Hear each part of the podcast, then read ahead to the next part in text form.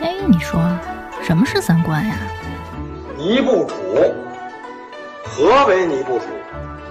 这是什么意思？我我我得查清楚，我要查清楚。三观不破不立，这怎么行啊？我可是黄花大闺女啊！那我们的三观是对是错呀？对呀，怎么不对呢？你不给我面子，我可真的要发飙了！三观正，就是三观正好和我们一样呗。这些害群之马，不学无术。欢迎收听《一九八三毁三观》。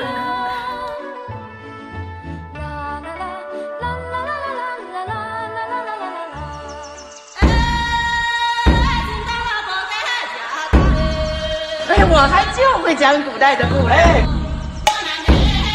女娲是上古的正神，让轩辕坟三妖留下，阴咒气数将尽。事成之后，你们都可成正果，列位仙班。妖精出现，混乱朝廷，这可怎么办呢？听人家说，大会叫，祸是道啊！这可怎么办呢？那狐狸一成了精，可就不得了了。请问大仙有何公干呢？灾祸自东南而来，大凶啊！一会儿老妖精捉你来了，可有破解之法？一百东方，二百，三百西方啊！用血光撑散，方能去灾呀！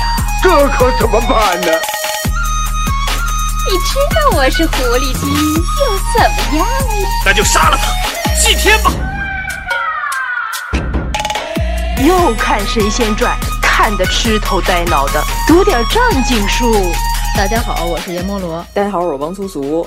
哎呀，我们最后又好长时间没有录了，但是我们这句话已经变成了习惯性开场白。咱们这期是清明之前先酝酿一期，到时候清明再来一个大的啊，这不算呀。这个三月份吧，不是清明节不是四月份吗？嗯，我还以为你这是为清明录的呢。哦，不是不是啊，但是那我们也可以先小的溜点先来一个。我想不到清明还能录什么大活儿。咱们继续呃妖魔鬼怪系列，主要是我们的迷信，其实主要的目的是破除迷信。我们从来都没有真正的迷信过啊。对，所以我们这期呢讲点这个中古时代，算是中古时代了。啊，截止到现在为止，我完全不知道你今天要说什么。我们讲讲这个先秦啊、两汉一直到魏晋时期的这些志怪类的故事的发展。对对，你看，咱们可以理解成什么呢？理解成这个中古时代的呃都市传说啊。虽然那会儿可能都市这个概念可能还不是像咱们现在这样。嗯嗯，咱们以前讲过，算是三国时期吧，就那个厌胜之术是吧？嗯，对。哎，那个不是应该念鸭吗？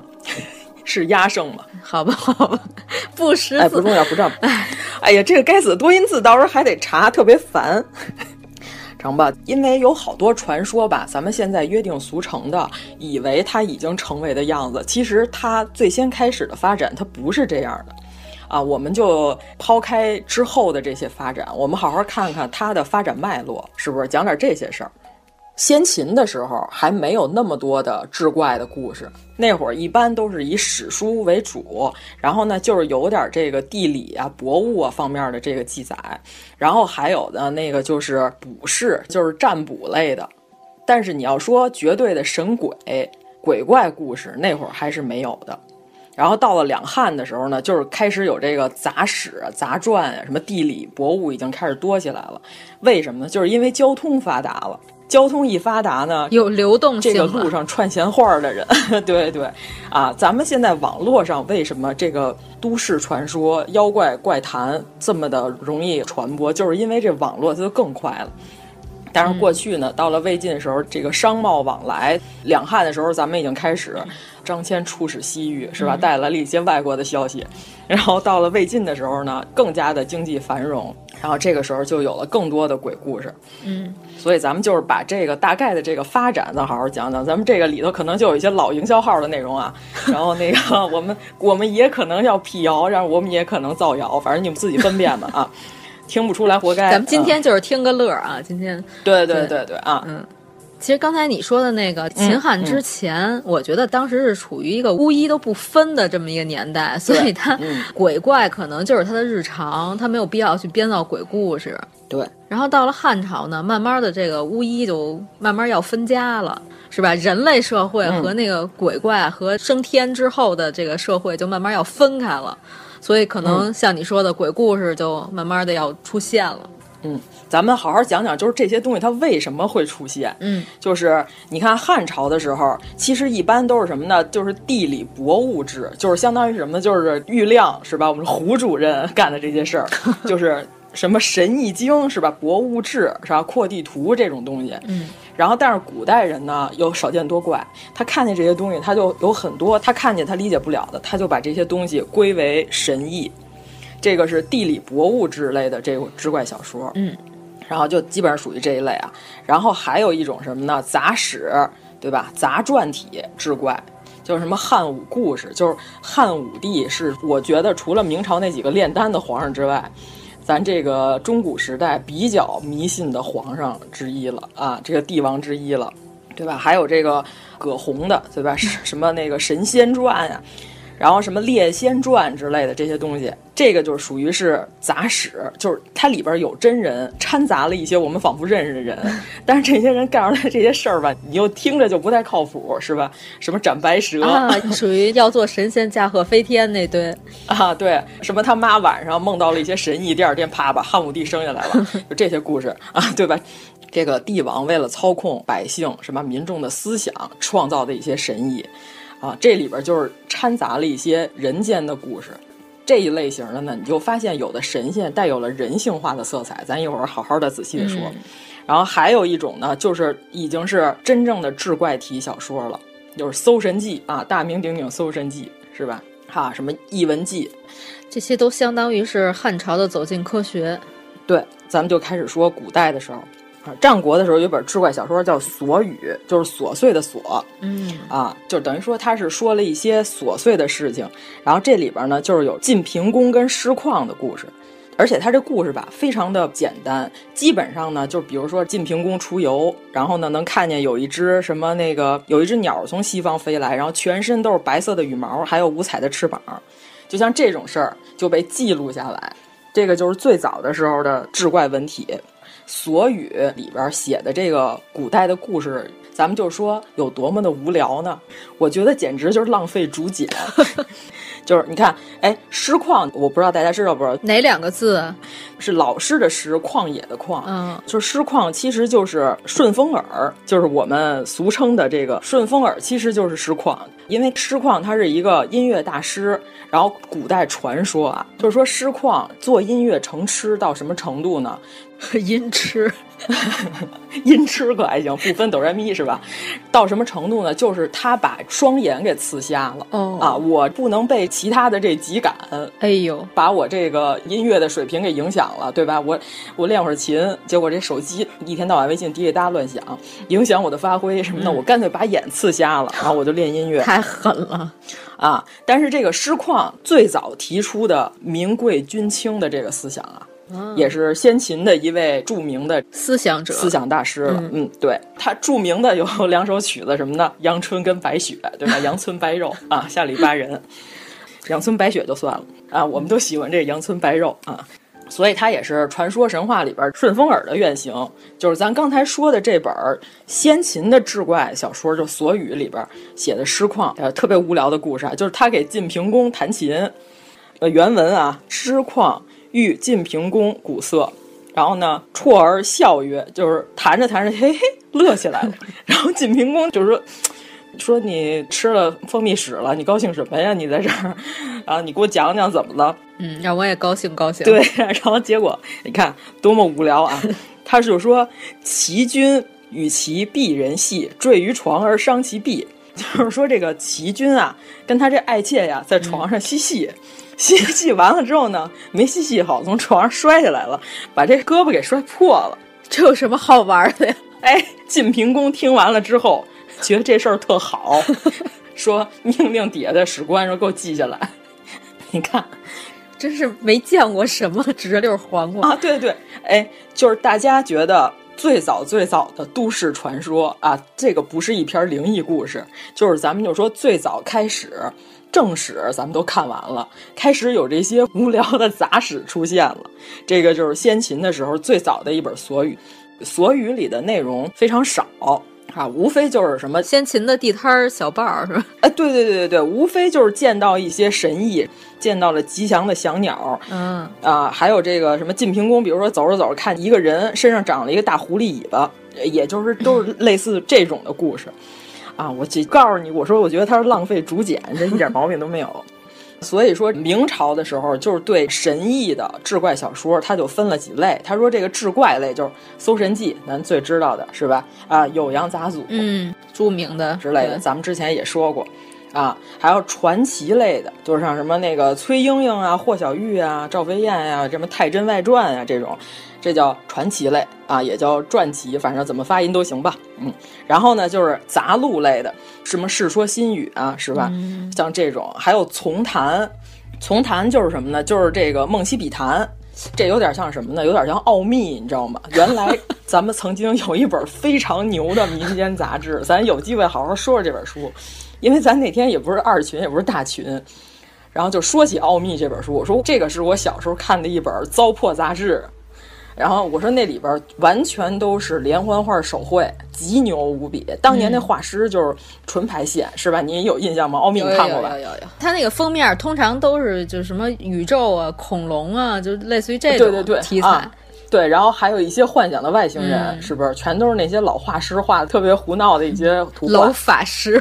呃，对，后来我们发现好像奥秘零几年才停刊，哦，啊，咱有机会好好说说奥秘啊，这这是我小时候最爱的一本杂志，我有好多这个胡说八道，就第二天到学校把同学说的一愣一愣的这些语言，都是在那上头学习来的，这叫从谈类，是吧？然后还有一个是辩定，这个就大家就不是非常喜欢了，因为什么呢？这个辩定相当于什么呢？就是辟谣、辟谣类的书。啊，对，就是说什么呢？呃，世间的有一些事儿，比如说我要发表我的言论，然后我看不惯，然后我觉得它不是特别真实，然后实际上它应该是什么样？还得有点像咱们台主要负责的这个项目，是吧？然后最后一个真规是最无聊的，那就是规劝人，大家要学好啊。这个听着就无聊啊，对，这种书就是最没人看的，对吧？嗯、啊，所以就是这几类里边呢，从从谈往上。大家都喜欢看，是不是？你看现在也是，现在这公号文这老营销号一写女明星养小鬼，咔咔咔，这转发率，嗯、是吧？这咱不是说了吗？我说这个挣一个多亿，是吧？这个邓伦最近偷税漏税，偷税漏税一个多亿，这不是都已经被通报了吗？啊，他已经凉凉夜色了，是吧？关键他偷的这一个多亿的税，只是他一九年到二零年之间的一年偷的吧？不是说从他出道以来到现在哈，我要是没记错，不是说他补缴税补了又没完全补吗？那对啊，所以你看这明星是吧？他生活中他在干些什么事儿呢？他干的就是人间都能理解的事儿。我不太相信这个女明星是吧？俩人在家斗法是吧？祭坛，穿上道袍，前面搁几个米，咔咔一撒啊，跟林正英似的开始摇铃。哦，不信不信啊！但是写成这样的东西呢，大家最爱看。因为什么呢？明星很神秘，是不是？呃，你写他搞破鞋，他告你；但是你写他在家起痰，这个 他反而他他自己都觉得神秘，对他自己都觉得有意思啊，自己都想点开看你怎么说的我。啊，不重要，不重要，咱就是再说回来啊。所以说，就是咱们看的古代的这个志怪小说里边，是吧？就是有什么呃《人虎传》呀，然后什么那个《黄粱梦》啊，是吧？那个聂隐娘是不是骊山老母、红线道河、嗯、是吧？咱这咱都看的这些故事啊，直到今天，各种的戏曲题材、影视题材里边还都会能看到这些故事，是不是？这个《人虎传》就有点变形记的意思。这个是咱们所能看到的目前记载的最早的这个人变成老虎的故事，而且这个故事里边，我觉得这个故事最神的地方是什么呀？它没有任何宗教色彩。我认为这个故事你之前讲过，呃，《人虎传》吗？嗯，是那个什么家里有一小叔子，什么别人老虎那个吗？哎，很像，你知道吗？啊、我认为是这个吗？之后呃不是不是，之后所有的故事全都是根据这个。演变的，这是最早的人能变成动物的故事。但是我觉得，因为什么呢？因为最早的时候，咱们还有那种人变化成妖精，就是变成猛兽，对猛兽的原始崇拜，我是这么认为的。哦，而且这个《人虎传》这故事里边有名有姓，让你看着一真一幻。然后他说的就是。就是陇西的李征，他是一个皇族的孩子，嗯、等于说不算是真正的皇子，他是皇族的孩子。年轻的时候，他恃才傲物，看谁都不顺眼。然后天宝十年的时候呢，他这个登了进士及第了。结果他这性格吧，就是特别的桀骜，就是我最清高，我最有学问。我每次跟这个同事开会的时候啊，看他们都不顺眼。然后后来呢，他到了吴楚之地的时候呢，就是走着走着，突然间有一天就发狂了，就仆人就说：“哎，说老爷您怎么回事？”结果这个李征呢，就是忽被急发狂，然后拿着这鞭子疯狂的打他这仆人，这仆人就是受不了了，被打的。结果呢，李征就把鞭子一扔，就往山里跑了。这仆人追了半天呢，也没追着。仆人就说：“哟。”老爷走了，咱把这行李分分吧，是吧？这《西游记》里头，猪八戒跟唐僧他们都有原型，他们老在原地分行李。然后呢，这几个仆人就说：“那咱把这行李分了吧。”分完之后呢，结果这一个多月，李征就没回来。然后呢，这个仆人就是直接把行李一分，把马就骑走了。再过了几年之后呢，这个陈俊呢，还有一个人叫袁参，这袁参呢，就是奉旨到岭南这边来。然后半夜走着走着呢，突然就听见就是说当地啊有这老虎吃人的事儿，然后他路过了之后呢，底下人就跟他说：“老爷，这个大老虎吧，就景阳冈大酒店的这老虎非常的危险，然后您千万呢别晚上走，您就白天走就行，非昼而莫敢进。好像说您今天要不是先别走了，呃，咱们明天再说，是吧？我们这景阳冈大酒店 夏天有暖气，冬天有电扇，对吧？”哎呀，这这词儿都太老了，是啊，对。然后呢，这个袁参呢，就是说我是天子来使，是吧？而且你看我身后这兄弟是吧，两千多人，重计极多，就山里一只老虎还能把我给伤了。说走走走，咱们今天就走。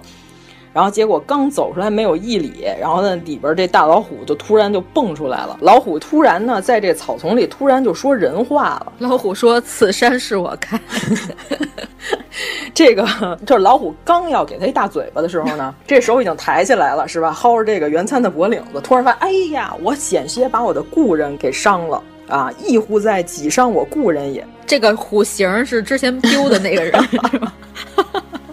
京剧院的可能是，然后结果呢？倒霉蛋儿，没头脑和不高兴，是吧？嗯。然后袁参就听这声，怎么跟李征这么像啊？嗯。因为袁参当年跟李征是同榜的进士，然后呢，就是说，他说：“哎呀，我是李征。”然后说：“你先等会儿，你先听我说。”袁参就说：“你怎么变成这样了？”然后这个李征就说什么呢？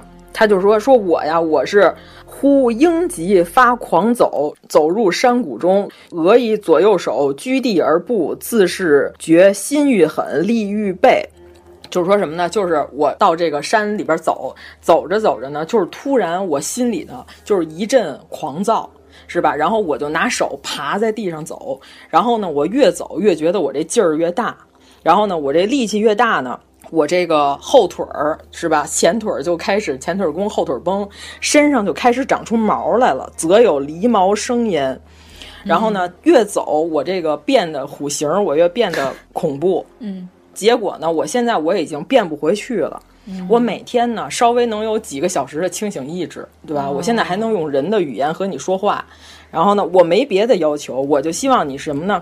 你能回去啊，帮我照顾照顾我媳妇儿和孩子，还是这点事儿。对，他说：“无于人世，且无资业，有子尚志，对吧？我这孩子还小，你帮我照顾一下你嫂子和你这大侄子。嗯，然后呢，我就没有别的事儿了。”啊，就是写了这么一个故事，这个非常简单的这么一个小故事，就是《人虎传》。然后后来的时候呢，就衍生了很多人变动物的各种各样的故事，嗯、对吧？啊，红线道盒咱们也知道，这个就是潞州节度使有一侍女儿，然后呢，就是因为知道对方要造反，把这田承嗣是吧？我记得没错吧？是田承嗣吧？啊，从他这枕头底下把他这东西拿走了，偷走了之后呢？我还不是说就偷走就完了，第二天我还还给你，说看见没有，我能从你睡觉的枕头底下偷东西，跟玩儿似的。你害不害怕？啊，对你害不害怕？就是你看这些故事和聂隐娘啊之类的、嗯、都非常的像，对吧？对那个时候就是有这些神奇的妇女。说她好像是个忍者，好像 啊，其实真正的忍者，嗯。咱们有好多古装的电视剧里边，受这个日本剑戟片的影响非常的严重。主要是在咱们这边，主要忍着，不是忍着。哎，咱之前讲没讲过？我忘了。就是最著名的一个什么呢？俩人趴房顶子上头，把这瓦掀开，是吧？呃，偷听里头有没有说的事儿？这个完全是从日本剑戟片传到咱们这边的影视剧。嗯，原来是这样。因为咱们中国的瓦房，你把瓦掀开，底下是泥。不可能里头是人，对吧？哦、咱们跟日本的房顶子的建造结构是不一样的 啊。他们那边都只糊的，一般。对他们那边，对吧？里边那个掀开，里头能听见。嗯，有道理，有道理。然后更有甚者是拿一根棉线，是吧？弄在你酒杯里、啊。有有有。滴那个毒药，哎，是不是有这个？对，这都是从日本建几片过来的啊。这个当年的港台的影视剧的这个导演使用了这些桥段。但是呢，这个桥段不太适合咱们国家的建筑，就是他们忽视，尤其是北方，我们北方为了保暖，这个房顶子上糊的泥跟这个稻草的层数是你无法想象的。你把这瓦掀起来，你还得抠，你抠开底下人不可能不知道，这肯定噼里啪啦往下掉啊！我甚至好像记得《神探狄仁杰》里边还有这样的桥段 啊！这个桥段就是我劝以后的影视剧的导演是不是稍微过过脑子，少用，少用。咱们就是再说回来啊，咱们上古先秦的时候，这个神呃怎么解释这个神字儿？就是咱们现在的这些修仙的这些影视剧是吧？最后也有很多这古偶里头全是各种的神仙是吧？俩人投胎好几辈子谈恋爱也没谈明白。我说你们俩要不是查着八字儿不太适合，就别谈了，是吧？这一看就是结婚没看黄历。啊，你这么多人呢，你往左右看看，是不是有王富利的儿子呀？是啊，最近还破案了，是不是？因为谭健次画了张画把他捅死了 啊！这个故事真是莫名其妙啊，没必要这样，你这么较劲有干嘛呢？真是，您都当神仙了，豁达一点，对吧？咱说到咱们古代最古老的这本讲解文字的书，呃，《说文》。这个神、鬼、仙这些东西其实都是有区别的。神是什么呢？引出万物者为神。还有一个“奇”字儿，跟那个纸圆的“纸”似的，只是底下没有点儿，对吧？地奇是提出万物者也，就是神和奇都是指的是神，是什么呢？就是它能生出万物来，这东西叫神。就是咱们的古代文化里边什么呢？盘古是吧？女娲这个称之为神啊。然后呢，这个鬼。鬼神阴阳之名，阴气逆物而归谓之鬼，就是什么呢？就是已经故去的啊，阴气回来了，就回到了阳间了，叫鬼。对，咱们以前说这叫归人。对对对，叫归人。所以说神其实是造物者。咱们古代就是把这些事儿分得特别清楚，就是现在有点神跟神仙连起来读了，是吧？其实神跟仙是两个东西。嗯，啊。但是呢，这个古代还有什么呢？秉天地之气而生者也是神，这个天地之间结出来的这个东西也可以叫神，就是没爹没妈。哎，孙悟空，嗯，我老觉得孙悟空的母亲应该是花果山，因为他是下面的一粒石头啊啊，这不重要，就是引这个天地之灵气自己生成的也可以叫神，嗯。而且呢，甚至什么呢？人死复神，其名也为神也。什么呢？就是咱们你看家里供一神位、神主牌，是吧？我家里的祖先，我供奉他香火时间长了，他也可以成神。嗯，这是咱们古代对神的认识。然后呢，西王母，西王母就是太复杂，咱一会儿好好说说西王母的事儿啊。西王母最早是巫术的文化的代表，它跟道教半毛钱关系都没有。啊，就像这个佛教当时要发展的时候，他把印度教的一些神仙引入了他这里面，但是呢，原来的部级干部变为了科级干部，是吧？要为我所用，被踩了。对，西王母本来是一个巫术的顶配神仙的形象，到了道教里边呢，我把你吸纳进来，变成了一个掌管女仙的一个首领。西王母像这种人在山上冒，从人山，就是仙就是在山上，是吧？嗯。称为仙人，就是得到了长生之道的人，就称为仙人，啊，因为“仙”这个繁体字啊很难写，一个“西”，然后底下一个谷仓的“仓”，中间还有一横，就是这个“仙”这个字儿本身就是升高的意思。嗯嗯，所以说就必须得是在高处的老而不死的，称之为仙啊。这鬼者就是人死精神升天，是吧？骸骨归土，故谓之鬼，嗯、这个就不重要了。然后咱们再接着说，然后呢，还有什么呢？这个怪，咱们现在已经把这个妖怪又混淆了。嗯啊，其实怪呢是什么呢？《说文》里的说，凡奇异非常，全都叫怪。刘备嘛，啊，就是 自然界、社会界刘的耳朵，刘的脑袋可能是。嗯啊，这个怪是自然界和社会界出现的反常现象，都可以叫怪。嗯啊。天反时为灾，就是什么呢？天不合常理了，就叫灾，对吧？嗯、就是比如说六月飞雪，这就可以叫灾，或者什么呢？这个超乎寻常的大暴雨，是吧？大水灾，嗯、是不是？还有什么冰雹，超乎寻常的冰雹，把今年庄稼全打了，这是雹灾，对吧？还有大雪灾，啊，这个地反物为妖，所以说就是天灾地妖，像什么地震，这就算天灾了，是吧？嗯。啊，但是怪呢，只要是非常现象，都可以称为怪，并不是说必须得有一个东西就叫怪。哦、就比如说，你觉得这件事情很奇怪，这个不符合常理。嗯，就比如说，就是那会儿谁家牲畜生了一个畸形的小牛、小羊，嗯、啊，这个都称为怪。这个雀生大鸟，兔舞于世，就是这个咱们所谓的猫挠门是吧？狗跳墙，徐磊频繁更新啊，像这些反常的事情，不行，我我为什么要在这儿 Q《盗墓笔记》啊？像这种就是已经基本上弃坑的作者，然后突然开始频繁更新了，这都称之为怪啊。这个《盗墓笔记》的粉丝，然后不要骂我们，猎人完结什么的，是吗？啊。但是妖就是秦汉以后，就是妖怪已经结为统称了。但是咱们那会儿呢，预示吉凶的歌谣，像梦境，对吧？就是什么，我昨天晚上做了一个不吉利的梦，然后不太好的梦，嗯、或者说那个突然乡野之间，小朋友就开始说一些谶语，是吧？令这个统治阶级闻风丧胆的这些歌谣，对吧？这个当时富坚 一博笔耕不辍。这也太怪了，这也太妖了！哎，差不多，差不多，就是富坚老贼最近频繁更新，这就是事出反常，嗯嗯，必有妖啊！对，啊，哎，你看现在还在说这句话，所以说这些群物失其性就叫怪，不吉祥的征兆就叫妖，和现在的完全不一样。啊，秦汉之后才出现了动物能变化成人形才叫妖，是吧？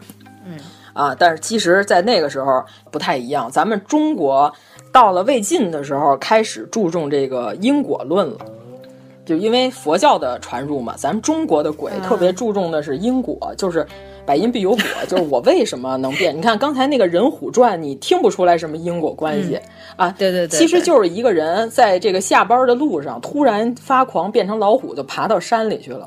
其实你想想，这个画面还有点诡异，是吧？嗯，在地上爬着爬着，然后这个虎爪就长出来了，毛也长出来了。对，明天不想上班了，可能就是 找个借口。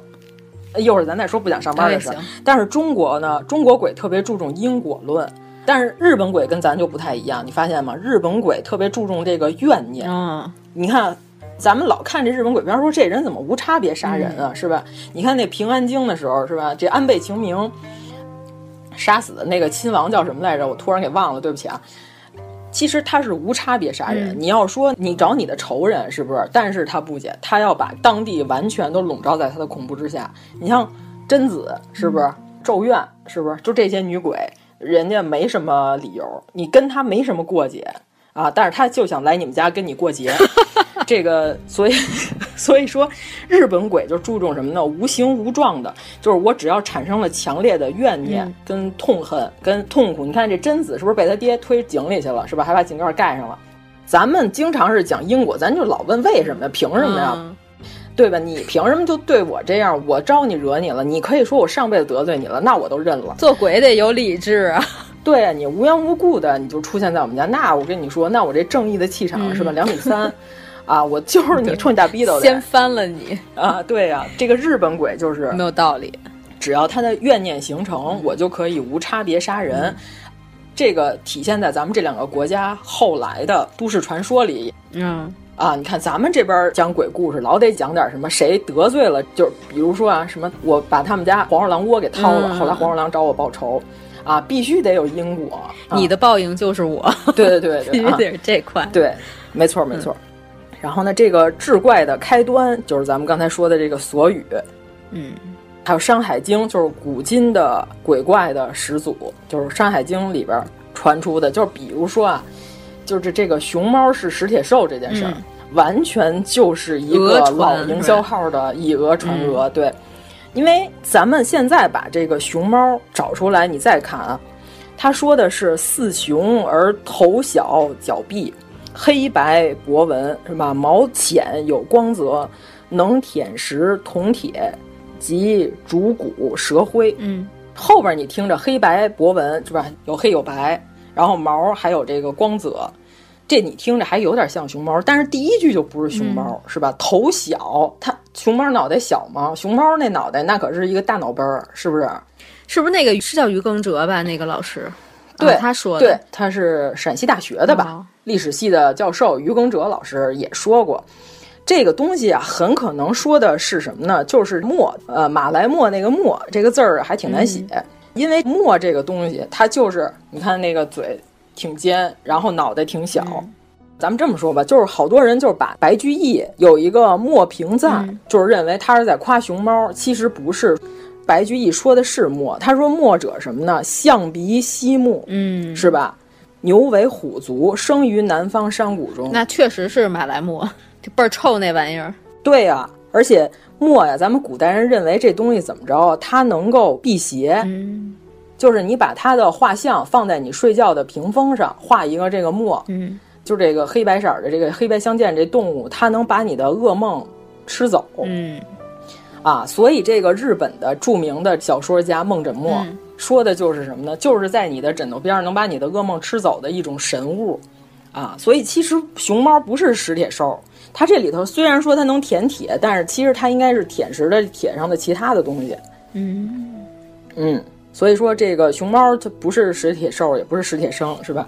啊，咱们这个 接着往后说，咱们到后来呢，呃，再往后的这些志怪小说，就是充满了这个儒学家呀、史学家呀、宗教的这个功利性的目的了。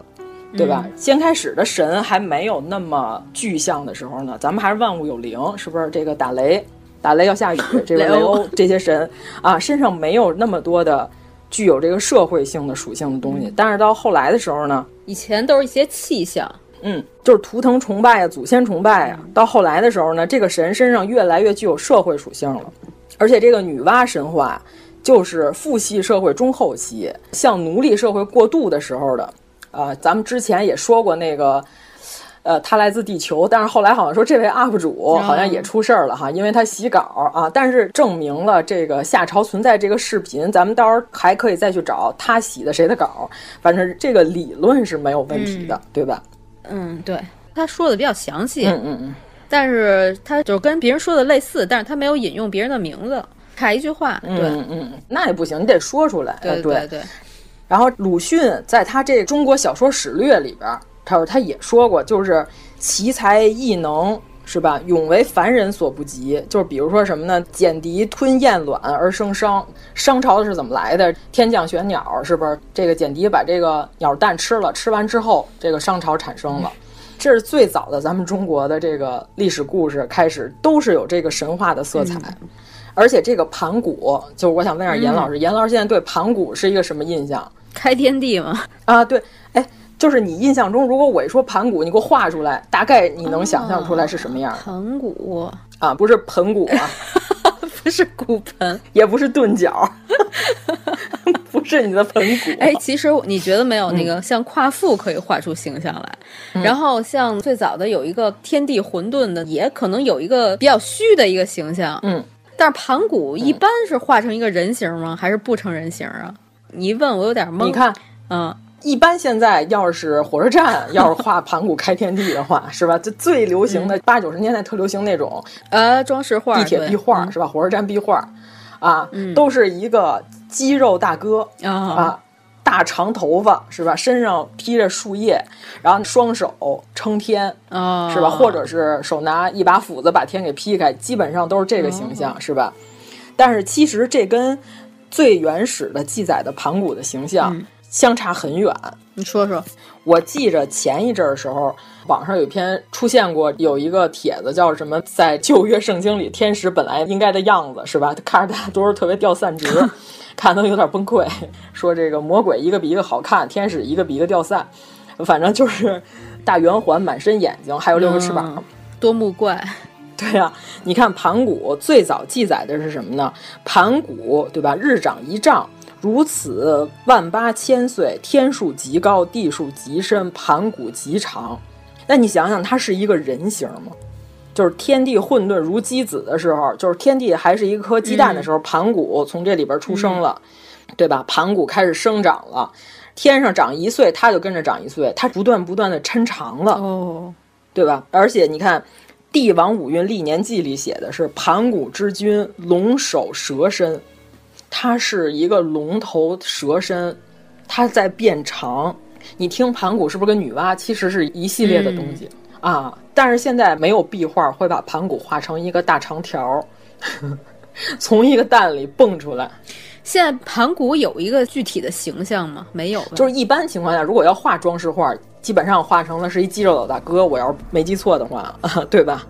总之就是在最原始的记载里，其实盘古之君龙首蛇身，嗯、啊，它跟女娲一样，都是原始社会动物崇拜的产生品。嗯对吧？咱们这个过去古代崇拜的这些动物，像蛇呀什么，而且你看它这个盘古的身体化为万物，气成风云，声为雷霆，左眼为日，右眼为月，就是它一呼吸，然后就变成了风，然后它这声音，它一吼叫就变成了这打雷的声音，然后左边眼睛是太阳，右边眼睛是月亮。其实有点像什么呢？就是古代人观察的这个大地自己就能生长出来。就比如说有东西死了，死完了之后，从它身上还能滋长出新的生命，啊，这古代就是对于这个原始规律他搞不明白的时候，他把这个东西就认为这是神奇，啊，我要把这记录下来。Circle of Life？对啊，这一件事儿是怎么回事？嗯、我一定要把它具象化啊！我给它取个名儿，它叫盘古。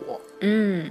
它就是在这个长长的大地上，这一整片大地上，能够滋养出、生长出新的生命。原始崇拜是不是？嗯、女娲也是这样，就是加入了蛇的崇拜啊，咱们古代的蛇的崇拜。《山海经》里边还有一个叫烛龙，就是蜡烛的烛，又叫烛阴。遁甲开山图里边就是巨灵湖啊什么的，这些都是造物大神。就是闻一多他们有一派的人，就是认为《山海经》里边的烛龙其实就是盘古。嗯、但你听这名字，你就感觉它应该不是人形动物。嗯嗯，就是到今天为止，少数民族里边还有这个盘古庙，对吧？咱们到时候再好好搜搜图片，看看这个庙里头是不是有这个盘古的形象。可能在一些什么苗族啊那些他们的那些古代技术里边，嗯嗯嗯、但是他没有文字吧？好像。对对对对对，这个咱们不确定，嗯、所以咱们不敢瞎说啊。对，行行行。而且你看《山海经》里边就是说什么呢？这个烛龙是吧？中山之神名曰烛阴。呃，它什么样呢？就是它一吹气就是冬天，它一呼气就是夏天，是不是跟刚才咱说那盘古就特别像？嗯，对吧？啊，反正我觉得古代这些神都有点这种意味。嗯嗯嗯，对，它就是它不吃不喝的时候呢，啊、呃，它喘息就是风，嗯、对吧？它呼吸是变成了一年四季，而且身长千里。你听这个形象，嗯、反正我到目前为止我没见过有把盘古画成蛇的，但是我觉得如果要是画的话。啊，这个和女娲应该是等同的一种画面，但他现在的形象已经被伏羲替代了啊！对对对，然后后来就是还有什么夸父啊、精卫啊，嗯、像什么禹啊、鲧啊什么的，就这些这上古时代的神仙，就是仿佛是有这个人。咱们现在谁都不能够否认我们是炎黄子孙，这个尧舜禹咱们不能否认不存在的、嗯、啊，但是他们都很有神话色彩，是不是？还有什么共工什么那些。对呀、啊，就是什么治水，嗯、是不是？像什么女娲发明了这个声，就是音乐，嗯，就是咱们中国古代什么样人会被尊为神，他得发明点特别重要的东西。嗯、你看这个钻木取火，是不是？随人氏什么的？对对对，随人氏钻木取火啊，像是伏羲发明了这八卦，嗯啊，像神农是不是发明了这农具尝百草？我想起咱们大秦的猫爷 替咱们尝试了无数的饮料还有零食啊，对吧？是吧？对，还仓颉，你看造字都会被封为神，对，就是他。对人类古代社会做出重大贡献的时候的这些人，嗯、现在已经被编入了神话故事体系里。嗯、对，你看这个仓颉造字啊，这个都被咱们奉为神仙了。嗯、你看这个普罗米修斯盗火，嗯、是不是？普罗米修斯也是神、啊，还是和咱们有相通的地方。而且我觉得普罗米修斯受那刑跟沙僧也差不多啊，万箭穿心，每天都嗯啊，但是他们俩犯的罪不太一样 啊，嗯。而且咱们就说到这个天地玄黄，我觉得这个挺有意思的，嗯、就是天地和玄黄是对应的啊，天就是玄，地就是黄，对吧？天玄而地黄，这个是大家就是看古籍里边这些东西都是对应的。就为什么天就是玄这事儿，你没有有没有想过是为什么呀？为什么天会用玄来表现呢？玄就是黑色的意思是吗？对呀、啊，玄首先它是黑色的意思、嗯、啊，但是呢，这个甲骨文里边。最早的甲骨文的“玄”，到时候严老师可以查一查，嗯、它写成了有点像这个无限符号，你知道吗？哦，横着的八是吗？嗯，对。哎，你看一眼，最早的“玄”字是咋写的？嗯、哦，是个立起来的无限符号。对对对，是一个立起来的无限符号。哎，其实就是个八。啊，对。哎，但是呢，你看这个无限这个东西什么呢？它能够循环往复，嗯、无始无终。是不是也跟太极有点像？哎，咱现在有老营销号那味儿了，嗯、这个是我们自己瞎说八道的，嗯、对对大家不要当真啊。莫比乌斯圈儿啊，而且还跟这个基因基因链的形象很像，最早的这个旋字双螺旋啊，我们又开始老营销号了啊。对，这个东西就是什么呢？宇宙之间的终极的奥秘叫玄，玄机是不是？咱们要说这事儿说不明白，就是玄而又玄，玄机不可泄露，是不是？天机也不可泄露。那我可以推论说，这是上一次的文明留给我们的一个 密码。对对，你看我哎，马上哎，老营销号那味儿出来了，来了我们就是要说外星人啊。对，然后对，所以说什么呢？商朝的时候说，玄鸟坠卵，剪笛取吞之，然后音韵生气。这个你感觉没有？这个老营销号一般都会说这是地外文明啊，就是上一个文明循环给我们降下来了一些我们不知道的事儿啊、嗯呃。因为上古文明已经太远了，嗯、我们已经没法太清楚的把这事儿记明白了，所以我们就用这一个字儿来代替，就叫玄。嗯,嗯，所以就是说这个玄鸟把这个天机带下来之后，产生了我们这个华夏文明最早的这个崇拜。反正我们就是姑往说着，您姑往听之啊，您可以不相信啊，我也不太相信。我们说完了，自己都不信 啊，自己都不信，但是听着还挺有道理。所以你千万不要去信那些老营销。嗯，宇宙循环，你听着这事儿就是有点玄妙，嗯、对吧？而且这“玄”字还当黑讲，嗯、一片漆黑中，这个混沌中。有无始无终的循环，代表了宇宙中的终极奥秘，嗯、是吧？宇宙中的终极奥秘是四十二 啊。这个《银河系漫游指南 》是那电脑和那俩耗子说的啊，不是我。哎，别闹啊！而且咱们你看，咱古代咱说的那些神灵，是不是伏羲呀、女娲呀、嗯、这个皇帝呀，这些人都没有什么人样，对不对？最早记录炎帝是什么呢？人参牛头，是不是？蚩尤是人参牛蹄。哦、啊，这个皇帝有四张脸，对吧？哎，你这样一说人参牛头吧，我忽然想起最近特别火的那个《鬼灭之刃》嗯、哦，就是里边有一个角色，你可能没看呢，是吧？特别火，里边有一角色，嗯、他就是一直戴着一个猪头的头套。我觉得在远古时候是非常有可能，这个首领戴一个什么牛头的头套，这个来震慑族群里的人的、哦、啊。对，就是反正每一个部落都有自己的原始神，我们可以这么说。嗯、你看，咱们可以理解成，没准女娲部落就是蛇崇拜，嗯，是吧？炎帝部落就是牛的崇拜啊。我是觉得很有可能，嗯、后来就互相把对方打败了之后呢，就把对方污蔑为妖怪啊，嗯、对吧？这个 这非常有可能。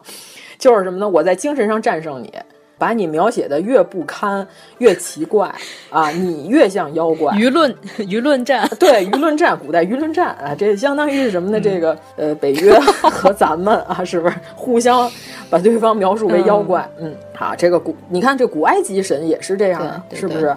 这个阿努比斯是不是？荷鲁斯是个鹰的形象，是不是？阿努比斯是一个无狼的形象啊。最早的原始神全都是这样，就福瑞控吧，我估计可能是啊。还跟福瑞也没什么关系，对。然后所以说这个子不语怪力乱神，就是孔子说那个不要讨论这些东西啊，并不是因为说这个他们就说这事儿太悬了，我们别聊。它是一种瞧不起的态度。司马迁说的“百家言皇帝，奇闻不雅训”。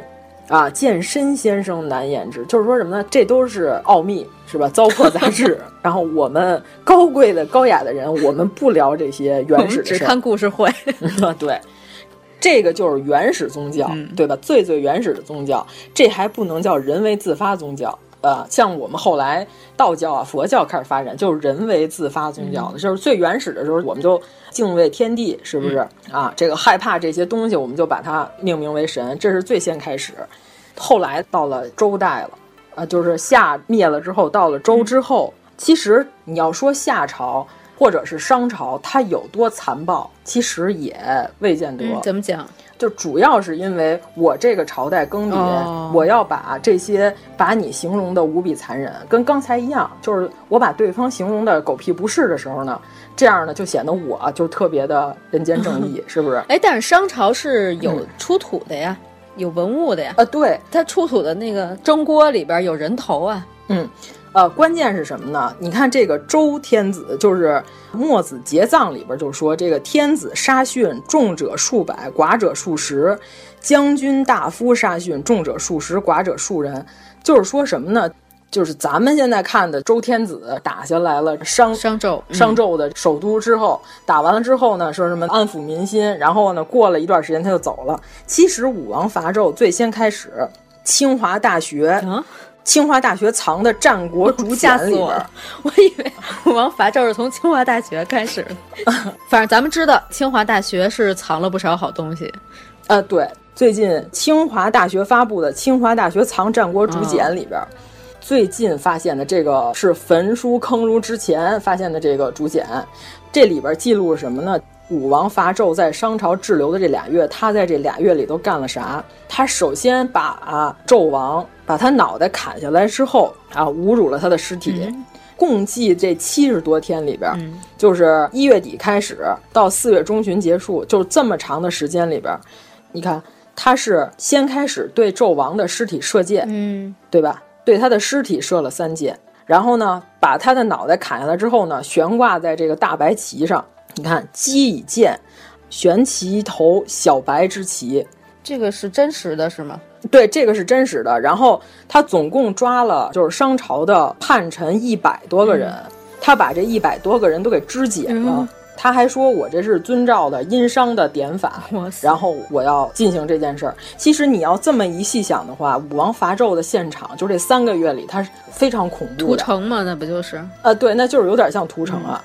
就是现在发现的这个商周的，就是周代的这个宫墙遗址，还能够发现遗骸。那能发现的话，就证明那确实有这个屠杀的现象啊。对，咱们这个就是随便引申一下，嗯。”嗯，不是说周朝其实已经是比商文明多了吗？对吧？对对对，但是那会儿人殉也是非常普遍的一个现象。你发现的周朝早期的墓葬里边，那都是是吧？年轻的孩子是吧？还有这个年轻的妇女，基本上都是主要的陪葬品，那都是大活人，是不是？有的是捆着扔进去的，有的是杀完了再扔进去的。啊，这人殉是非常这个普遍的一种现象，就是谁也别说谁比谁残忍，嗯。对，然后最早的这个巫教就开始大力宣扬，就是咱们现在看的到了商啊、周啊，其实还不存在后边的这些其他的这些人为大宗教的时候呢，基本上都是巫术，对吧？巫教占最主要的，就是沟通天地。对，《国语·楚语》里边就是说，这个男的男巫叫西，就是一个屋子边儿一个看见的见，是男巫师；女的才叫巫，对吧？而且呢，这个“巫”主要的是什么呢？它为什么叫这个字儿呢？就是“巫者舞也”，其实就是跳舞。哦，就是大家如果能找到这个甲骨文，啊，我再给再给你看一下。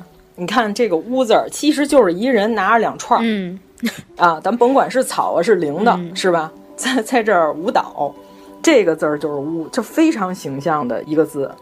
它最早的这个字儿有点像个“爽”字儿，其实啊，是对对对对，就是跳舞降神。嗯、你看“舞以降神谓之巫”，嗯、啊，其实它是个谐音字。嗯就是我在舞蹈的情况下，这个神灵降到我的身上，然后我达到天地沟通的目的，然后我说出一些谶语，嗯、就跳大神儿呗。说白了就是，对对对啊。所以说这个诗草，一个草头，一个老，一个日，这个字儿念诗，就是古代的时候呢用湿草来占卜，嗯、就是把这乌龟壳扔到火里头烤，嗯、这个叫补。烤完了之后，我看它身上这裂缝，然后我来猜测一下，啊，今天这个老天爷给我们带来了什么消息？但是呢，这个补补是，对吧？就是上面一竹子头，底下一个巫师的巫，这个是最早最早的八卦，八卦的由来。哦、对，其实它跟道教，你看这个时候道教远远没有产生的，且呢，且呢，啊，这才哪儿到哪儿。最早的时候，它是五十根湿草，先拿出一根来，始终不用。然后呢，剩下这四十九根就是六爻，六爻为一卦。其实。是现在咱们只剩下周易了，嗯、对吧？嗯嗯、而且周易好像大家感觉上只有道教从业人员在研究，就是和尚很少有人跟你聊周易，嗯、是不是？仿佛是这个样子。对啊，你什么时候见过天主教徒说来咱们这周易跟你聊聊这个，是吧？你感觉仿佛它就跟道教有关系。其实这个时候，那老子肯定还没有出生、嗯、啊。其实呢，这个易本来是夏易为连山易，就是夏朝的时候就有易。所谓的易就是拿草。来摆出一些卦形，嗯、然后我们来占卜、嗯、啊。这个商易为归藏易啊，周易其实三个易经是一脉相传的，嗯、但是呢后来失传了，前两个已经没有了。你要是能找着连山易，你就能证明夏朝的存在。但是到现在为止，也没人能找着连山易这东西。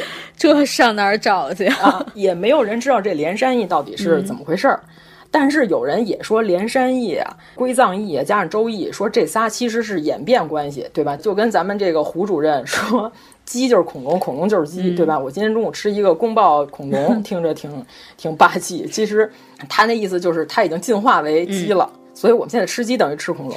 最近不是出了好几个黑天鹅殴打人类和犬类事件吗？对对对对对，直接给那大哥在水里头就摁那儿一顿逼斗，就是抽了好几下啊！大哥后背抓的跟花瓜似的啊，活该。对，谁让他在天鹅繁殖期到水里游泳？就是叫什么农村三恶霸还是什么玩意儿的？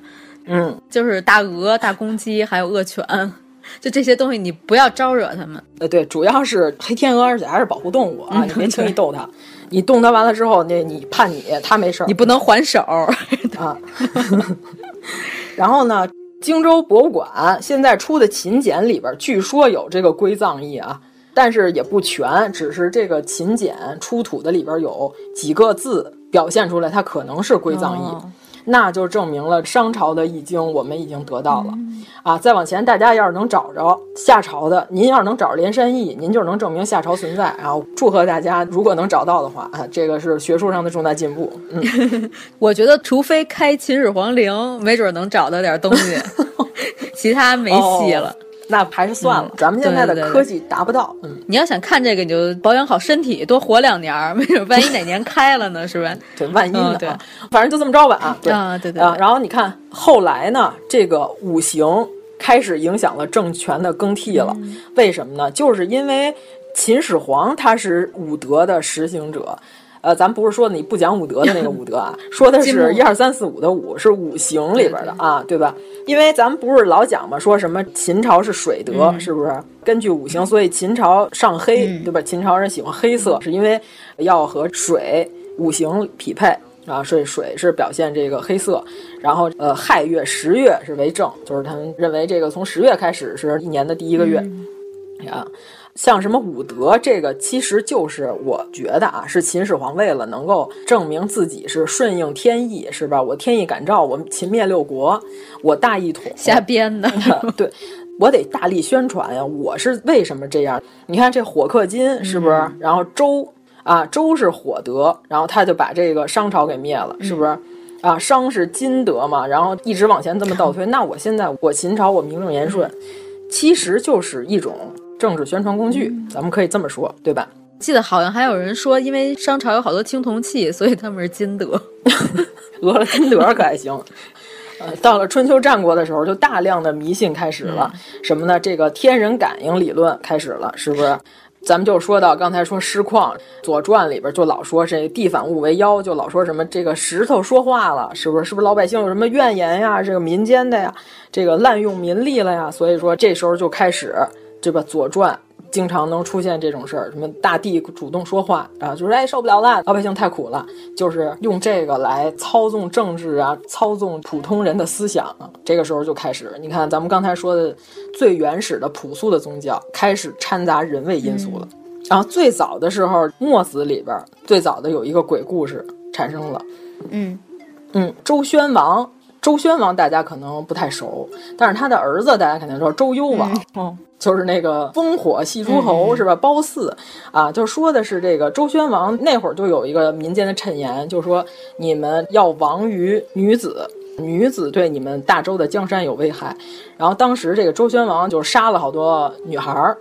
不是他说的这个女子对你的皇位有干扰，这个事儿说的怎么特别像李世民他们家呀？对，就是你听，其实这些故事吧，都是影影绰绰的，互相、呃、循环往复。对对对对、嗯、啊！杀完了之后呢，就是这个杜伯就劝他说不要杀女婴，这个人命是最重要的，嗯、都是重要的生产力。然后你不要因为一句谶言就胡乱杀人。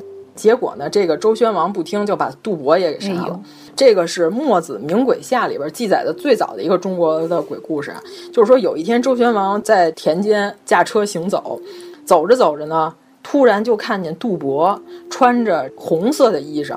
哎，你看咱中国古代的鬼，他可不是穿白衣服啊，嗯、现在是受日本鬼片影响。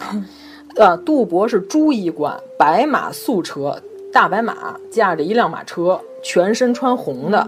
然后呢，拿着这个弓，然后对着这个周宣王的车啪啪啪射箭，射完了之后，周宣王在车里就被射死了。嗯、这是关于中国最早的一个鬼故事，就是周宣王被已经杀死的臣子给射死了。嗯、第一个鬼报仇的故事，呃，对，一个鬼报仇，跟现在的鬼的原型就差不多了。嗯、然后《吕氏春秋》里边记载了最早的第一个民间的鬼故事。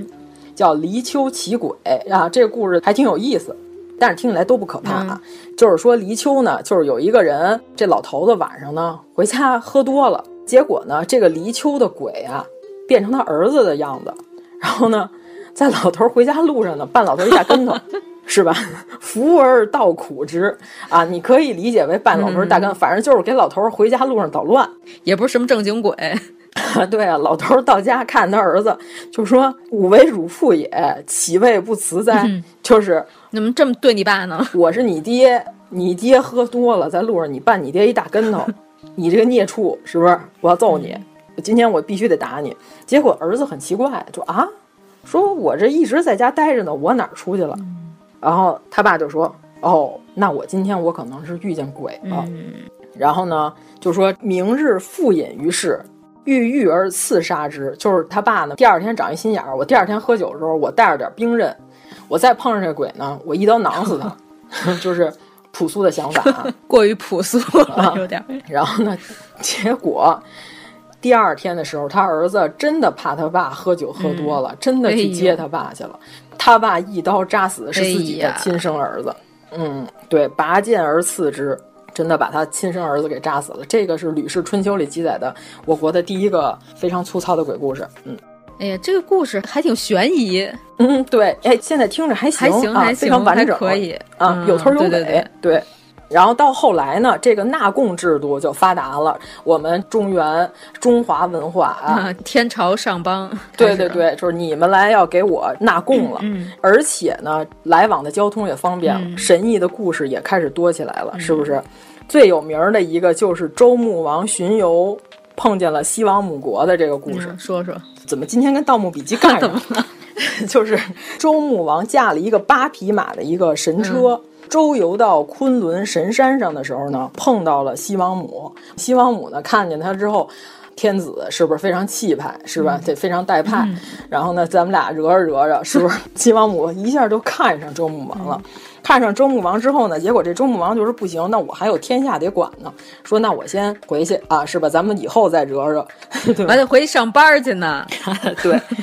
然后呢，这这西王母就舍不得，然后俩人缠绵悱恻了几天之后，周穆王回去了啊。结果最后呢，记载周穆王一共活了一百零五岁啊，因为西王母告诉他了长寿的秘密啊，这个我们谁都不知道的这个秘密，这就是最早的周穆王跟西王母的故事。但是呢，这个故事里边现在就有人说，这西王母其实就是古羌人的母语里边这个西摩的一个词儿的音译。啊，听着有点像，但是也不好说。但是你想，这西王母过去的形象是不是豹子的尾巴？是不是野兽的脑袋？但是我感觉西王母可能应该也是部落女王那块的，极有可能，对对吧？身披兽皮，啊！但是到今天也没有人能够真正分析出来这个西王母这个具体的这个昆仑指的是哪儿。不是说指的现在的昆仑山，昆仑在咱们古代的神话里边是一个概念性的一个神山，对吧？西王母掌管不死树，后来就是渐渐演变成《西游记》里边有一个蟠桃，谁吃了之后就不死。而且你看那会儿有好多书里边写的，你还能解释得出来，是不是防风氏说他骨节专车就是什么呢？一个车里就装一个大骨头。啊，你现在听起来就是非常稀罕，但有可能就是挖出来的恐龙化石，是不是？天哪！所以就是说，那会儿有好多事儿，现在咱们能解释了，但是古代人认为是神异，对不对？啊，对，而且这倒不一定真的是挖出来的，它很有可能就是地震震出来的。啊，对。然后到后来的时候，就开始《刺客列传》就又开始出现了战国时代的志怪故事，战国时代的都市传说有了。最有名的呢，就是豫让的故事。豫让听着这个不熟啊，这名字，但是士为知己者死，女为悦己者容啊，这句话非常有名，是不是？熟词儿，对啊。呃，豫让他是为了给知国报仇，就是为了报答智伯的知遇之恩。结果呢，襄子听说了这件事儿之后呢，但是你想，襄子他身边保镖众多，豫让他一个人，他说我真的干不过你，今天我知道我得死。但是那我也得来，我必须得替我这朋友报仇。结果襄子一听呢，就是认为这豫让这人够朋友，这人不错，我佩服你啊！这个先秦时代的是不是？战国时代人的精神都比较纯粹，对，就是听好牛牛我就服你啊！这个豫让说，我知道我今天我得死这儿了，但是呢，我必须我也得给我这朋友报仇，那怎么办呢？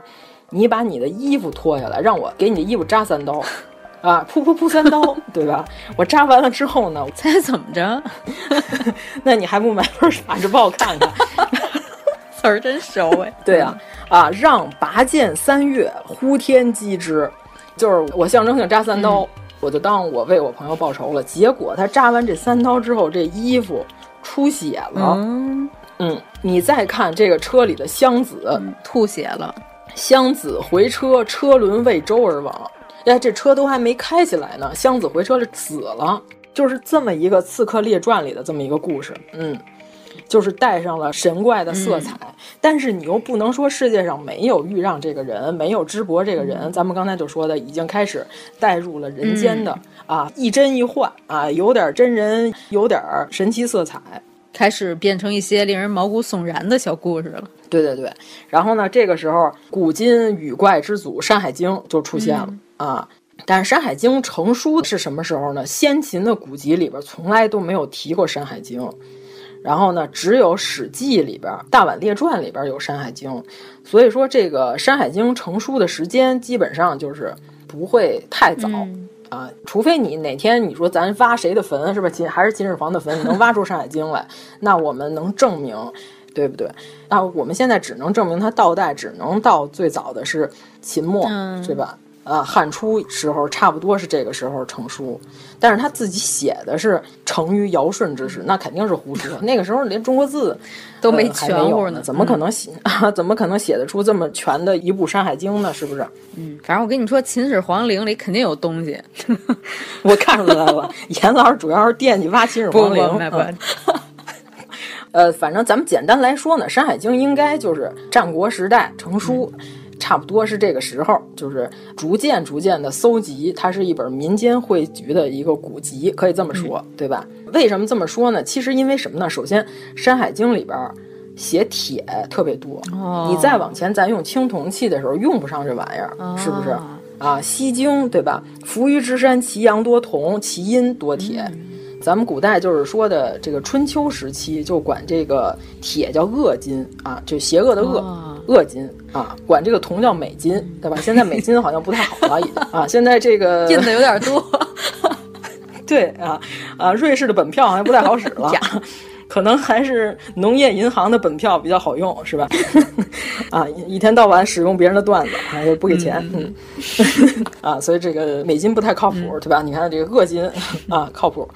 这个你就好断代了呀，对吧？你就根据这个生产力的发展，你就好断代。这个东西什么时候有的？对，这个书是什么时候写的？对对对，而且这个《山经》啊，《山经》里边记述了很多的巫术。嗯、那战国时期这个巫术之风盛行，是不是？这个《海经》里边呢，主要是记述了很多神仙不死的事儿、哦、啊。你看《海经》里边主要是什么呢？海外南经就是有这个不死族，嗯、是不是？这个漫威里边的是啊。海外西经里边呢？为什么是不死族啊？为什么是漫威？漫威里不是有吗？哪个呀？啊，漫威啊，没有引进啊，屏蔽了啊，没有这个电影，不知道，不知道。重说，重说。海外西经里边，不寿者八百岁，嗯、是吧？轩辕之国，就是这些人都能活八百年。嗯啊，还有这个能活两千年的，这个北京里边说的是全都是千岁万岁的人，提出这个长生不老思想是尧舜的时候，禹那个时代肯定也是没有的，嗯、这个是到了春秋战国时代就开始逐渐的兴盛。嗯、但是呢，这个《海经》里边只提到了神仙。他没有说这个那会儿一般的方术就是吃长生不老药，还没有飞升之术，吃那些汞 啊，对，吃那些汞丸，吃那些丹啊，还没有道教提出的原地飞升呢。对，所以说肯定《海经》也就是比《山经》稍微晚一点，但是也不会晚特别多。嗯啊，然后最最值得注意的是什么呢？就是你看最早的时候，像这个嫦娥的故事开始出现了。啊，最早的时候，其实后羿的故事里是没有嫦娥的。嗯、然后呢，后来出现，你看羿请无死之药于西王母，就是咱们现在都知道后羿跟西王母要的这个不死药，被这个嫦娥给吃了，对吧？嗯、最早是恒娥，一个女字边儿、嗯。对对对，最早是恒娥。然后呢，这个嫦娥到仙药，然后后来飞身投入月亮。然后呢，但是呢，先秦其他的再早的书里边没有嫦娥这个形象。然后这个是。有了西王母传说之后才产生的啊，跟不死药有所联系了。就是那会儿人已经开始呃追求长生不老。你看这秦始皇不也喜欢追求长生不老吗？就是经济发展了，生产力发展了，嗯、才有这个想法。对对对，就是最早的时候，你认为这都是天命，是不是？老天爷让你死，然后你不得不死。后来你拥有了无数的资源了啊，你掌握了无上的权利了，就开始惦记长生不老了，嗯、这是非常合理和正常的。正常啊啊，谁都舍不得撒手人寰，是不是？我就我还是想长长久久的拥有这些东西啊。现在大家也在追求长寿，这没毛病。嗯啊，但是最早的时候呢，这个月神在《山海经·大荒西经》里边是长息，是这个帝俊的媳妇儿。后来的月神就被嫦娥给替代了。前身吧，我觉得应该算是。嗯、对对对，马王堆帛画里边，后来不是新追那个，啊、那里边已经有嫦娥了，对吧？那个玉兔捣的药就是长生不老药。嗯，嗯再往后就到汉朝了，就是董仲舒提出的这个该死的天人感应出现了。其实天人感应最终还是为了政权服务的，说白了，那绝对的，对吧？汉武帝就是说我受天命感召，我成为天子，对，天赋神权嘛，是吧？嗯、有点这意思。对对对，这个时候神仙方术就开始兴起了，嗯，像什么五斗米啊，对吧？天师道啊，这都出现了，就是什么喝符水能治病，对吧？啊，对，早期道教很浓的巫术色彩，嗯，对吧？所以葛洪在《抱朴子》里头还瞧不上他们，就是认为他们玩的这些吧，太民间了，就是我们这高雅的人看不上，不高端。俗所谓，他说这个道帅皆妖尾，他说你们玩这些烧符啊，这些这块的啊，你们这都不行，还是我们这练内家丹药的，这个是正统。金木水火土就来了。对对对，呃，同行是冤家是吧？互相乱踩，这个我可以理解。而且那个时候，呃，始皇帝大规模的求仙，是不是？求仙活动在秦国时候到了什么程度呢？就是始皇帝向往成仙，他什么自称五目真人，就是不成真，嗯、你们管我叫真人。就始皇帝修仙到最后已经到这个程度了，就是不要叫司马大师，要叫司马神人，是吧？那个 富明老人哦，要叫司马神人呐，对吧？富明老人所说啊，不要叫朕，你们要管我叫真人。你想，这个当时是皇帝天天念叨这些，那肯定民间就上行下效呗，对不对？啊啊，那必须的啊，啊，这风气就起来了。对对对，下必效之嘛，对吧？嗯。后来到了汉朝的时候，就汉武帝也是非常喜欢玩这一套的，嗯，而且开始出现了更多的这个民间的俗语啊、传说呀。有一个说法叫什么呢？俗皆爱奇，莫顾实理。就所有的普通人都喜欢最猎奇的东西，嗯，最讨厌真理。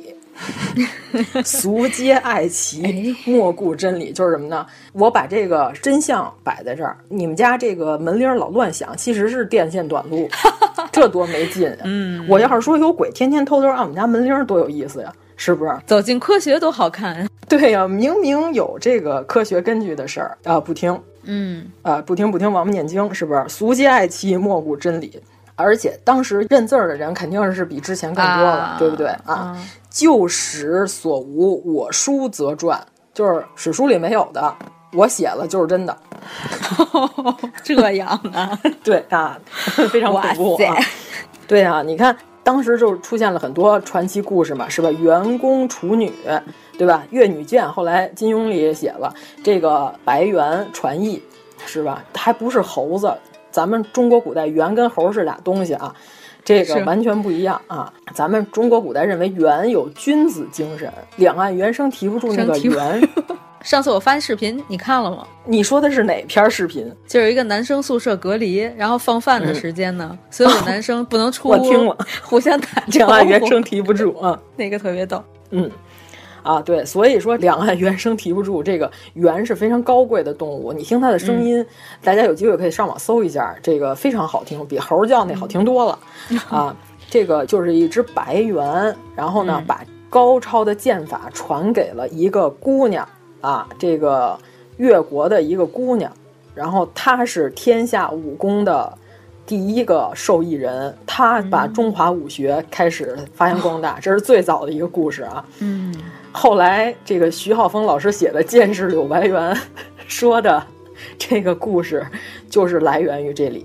金庸先生写的《越女剑》也是这个故事，是不是？他也是跟一个大白猴学的，跟 King 孔学的。嗯，这个是最早的啊，开始出现了，都是《山海经》里边的事儿。而且这个时候呢，还出现了东王公，是不是跟西王母对应、嗯、啊？东王公出现了，这个咱们在《西游记》里说过。嗯，你看看这东王公到啥时候才有的？是不是？已经非常往后了，而且是因为这个母系氏族的传说，是不是往后要被压住？所以我们要给他配一个丈夫啊。但是这东王公长得也是有点没溜，是不是？长一丈，对吧？头发皓白，人形鸟面，虎尾。就是老虎的尾巴长了一个鸟的脸，鸟人啊，大白头发，不就高伟光吗？啊，哎，你要这么一说，还也是哈，他就差骑一个黑熊了，宰一黑熊，左右顾望。嗯、而且呢，当时这《山海经》里边写的这个东王公跟西王母俩人喜欢什么呢？玩这个投壶游戏，是吧？说投中了之后呢，天为之笑，就是他们俩一高兴了，这老天都跟着哈哈大笑。玉女投壶和天笑。这呃不是谢天笑啊，不是这个中国摇滚教父，对，啊，中国摇滚教母到底是梁龙还是李丽萍这事儿，我们还有待分析啊。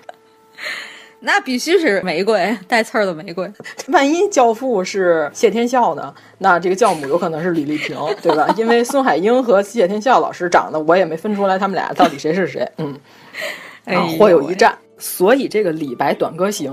天宫见玉女，大笑一千场，其实就是说的这个传说啊。这时候汉武帝也有很多传说，因为他真的是一个迷信的人，对不对？这个描写武帝身边有两个美女，一个叫丽娟，嗯、啊，不是杨丽娟啊，十四岁，哦、唱歌非常好听，玉肤柔软，吹气胜兰，是吧？这个吐出来的气味都跟那个高级香水一样，就法国香水。那应该叫玲珑啊。呃，哎呀，这个鸡西丸是不是？西鸡丸啊，呃，西鸡丸是吧？你看我这个西鸡丸啊，这情关过得还是一般啊。鸡西丸到底是西鸡还是鸡西啊？鸡西，我记得在东北。攀枝花可还行？哎，攀枝花不在，不在啊，对不起，不在，不在。嗯，然后呢，李延年每次就跟他唱歌贺之，而且说这个美女丽娟是什么呢？古节自明。就是这个丽娟儿吧，她把这个琥珀做的玉佩藏在衣服里头，然后呢，人家都不知道的时候呢，就是这个琥珀一相碰，这声音非常好听。她就说：“她说什么呢？这是我骨头自然发出的声音。”哎呦啊，这个听起来有点像鞠婧祎的行为，是不是？我天生头发就是这么密，没有发缝儿。哎，你看这古代妇女跟现在这四千年啊干的事儿也差不多，反正是。嗯，但是那会儿大家真信啊。嗯，对，然后还有一个叫巨灵的美女，然后呢，这个巨灵呢也是汉武帝身边的一个美女。这个东方朔有一天就看这巨灵，就看，诶，不太对劲儿。东方朔仔细一看，他呢，这巨灵一害怕呢，因而飞去，望见化成青雀啊，是个鸟精。嗯，这个就是最早的汉武帝的故事。啊，而且呢，汉孝武的故事里边也有武帝好仙道，结果求来了西王母和他进行了互动。你看西王母又出现了，这俨然就是周穆王的故事的一个演变，是吧？然后西王母来了之后呢，东方朔在旁边偷听，听见了这个西王母跟汉武帝说：“此桃三千年一生时。”哎，后来这句话 又被西游记耳熟呢。对啊，后来东方朔是吧，偷了一个桃，对吧？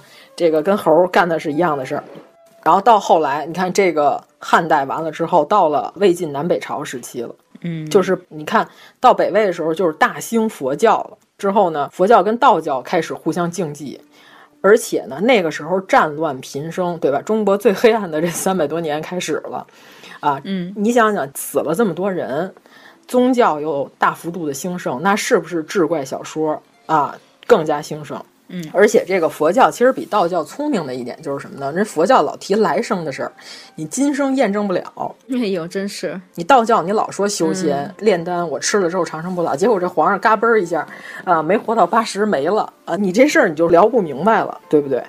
不是原来有一个视频，是一个、嗯、一个老道，嗯，说是已经参透了人生。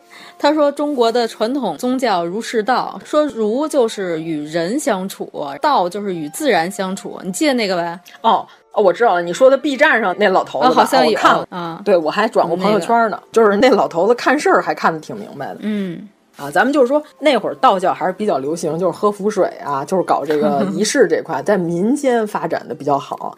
但是呢，这个佛理很玄妙，很适合知识分子的口味啊。就那会儿那些公知特喜欢，所以呢，这个文人都喜欢聊这个佛教，就是什么曹植、王羲之是吧？谢灵运。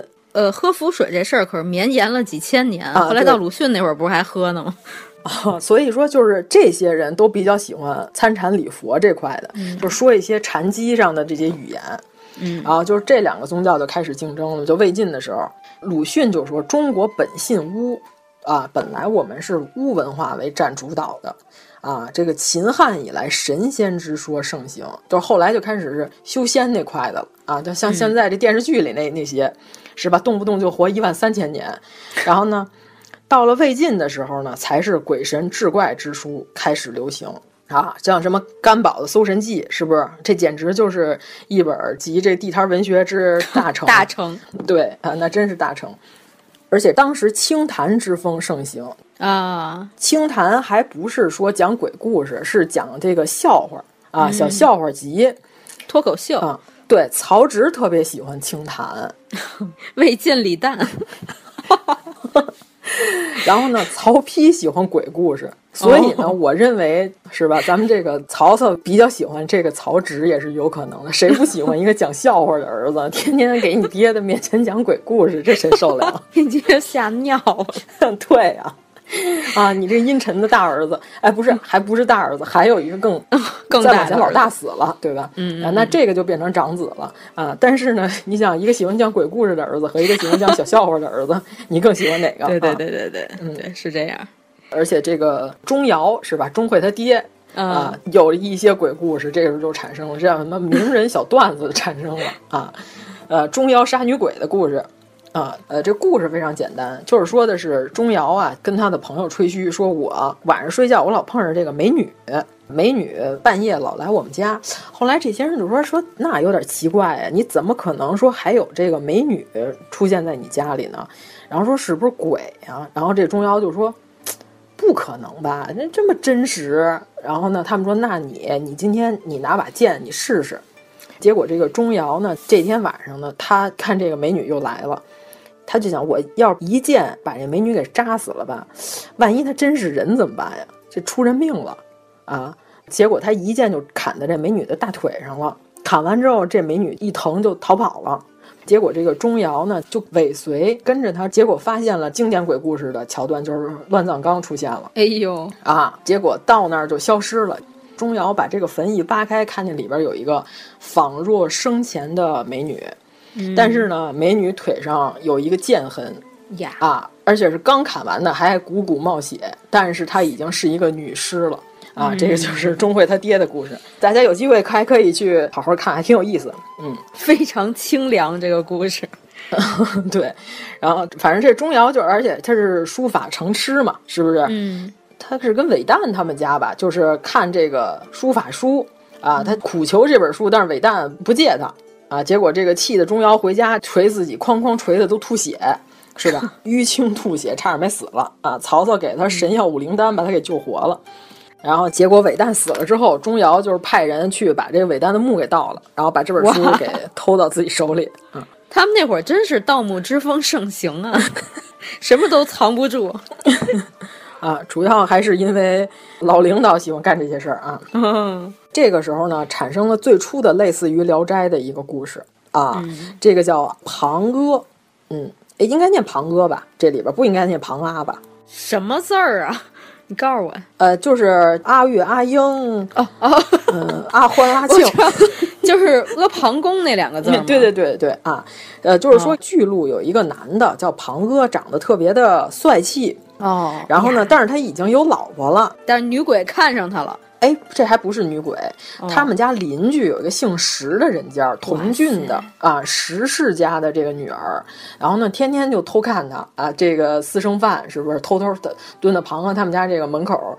哎，这大帅哥让我多看两眼，然后呢，偷看之后呢，深深的爱上，对吧？因为长得太帅了，但是呢，他已经结婚了，妻嫉妒，闻之始必复之，遂还石家。就是这庞哥的老婆知道这件事儿，看见了，说哎。太可惜了，让这自己的婢女把这姑娘捆着送回娘家，是吧？你就把这女疯子给我送走，不要让她一天到晚缠着我的丈夫，啊！然后呢，哎，你看这个行为非常合理啊，对，特别像那个川本喜八郎的那个道成寺，你觉得吗？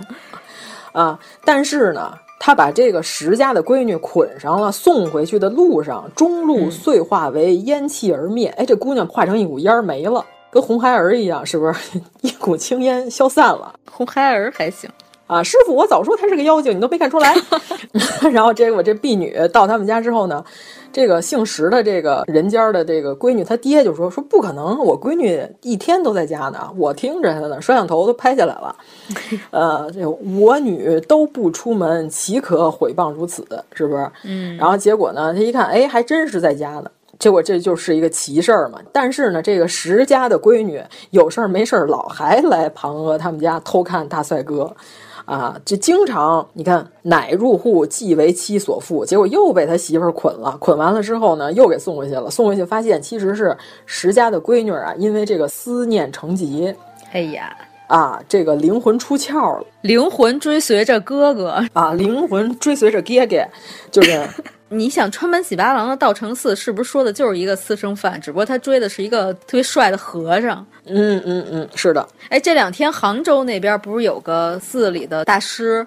嗯，就是被大家所追捧，你你有印象吗？就那大师有一张照片，哦，我知道，我知道，只露出两个眼睛，特别美丽。但是我没有看具体的，哦、我只看了一个标题啊。万万一我们说错了，就是也不管，没，我没看具体的，反正我看了一标题，我也没点进去，但是我知道这事儿。哦、行吧，啊，反正就是这个石氏女，后来就是因为老来尾随她的哥哥，然后最后呢，就是说什么呢？我非她不嫁，你要是不让我嫁她，我就死，对吧？啊，誓心不嫁。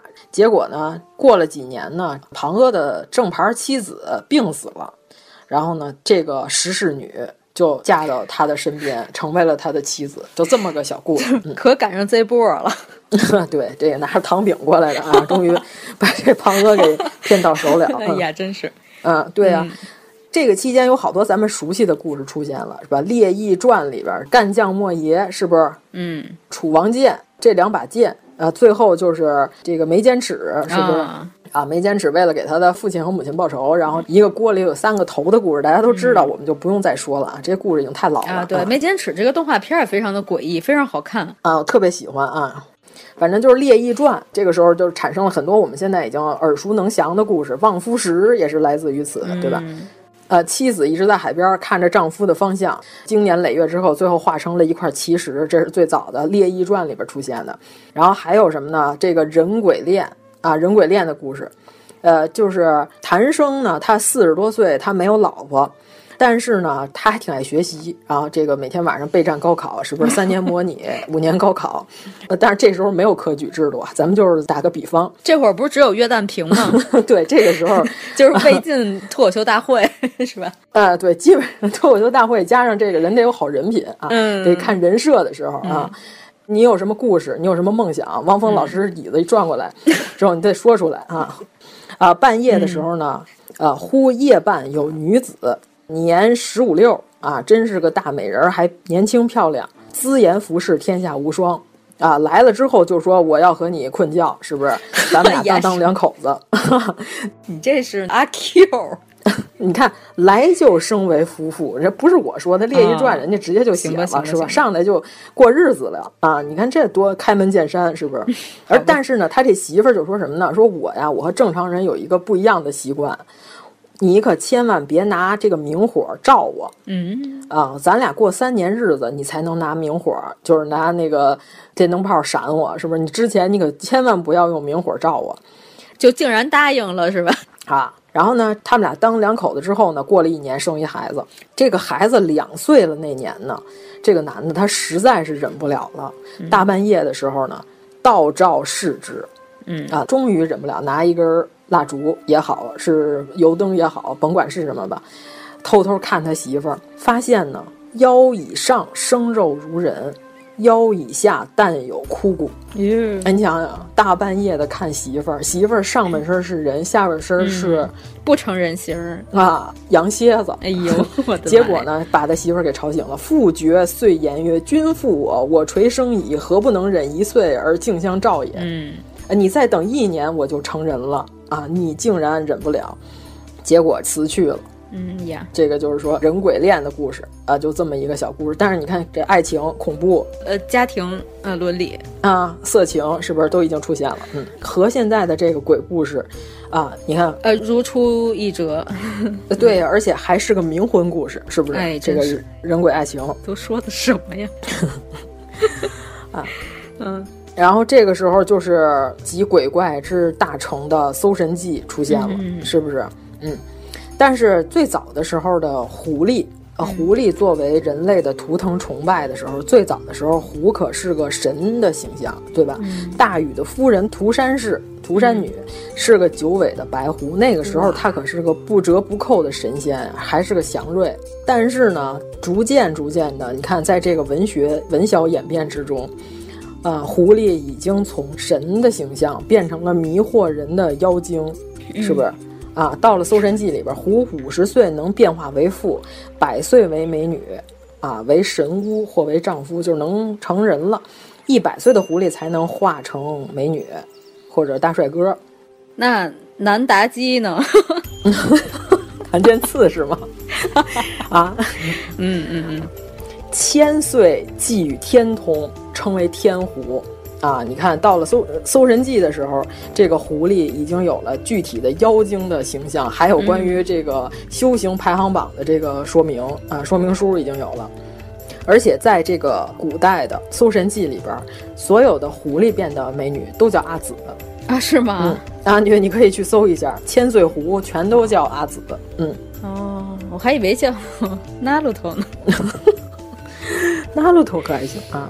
就是这个甘宝写这个《搜神记》的人，其实他最早他是一个无神论者，他为什么就突然开始写这些鬼狐仙怪的故事呢？骗稿费。这个来源于什么呢？因为他的哥哥甘庆有一次假死了。啊，这人撅过去了，醒过来之后呢，跟甘宝描述了很多神异的现象，就是相当于其实人假死会有一些幻觉，嗯，我觉得就是什么我灵魂出窍，我看我飘在空中，是吧？你们都那儿哭，然后我叫你们半天，你们也不理我，就是类似于这种的现象。说完了之后呢，甘宝从此改变了世界观，哇啊，开始写了《搜神记》。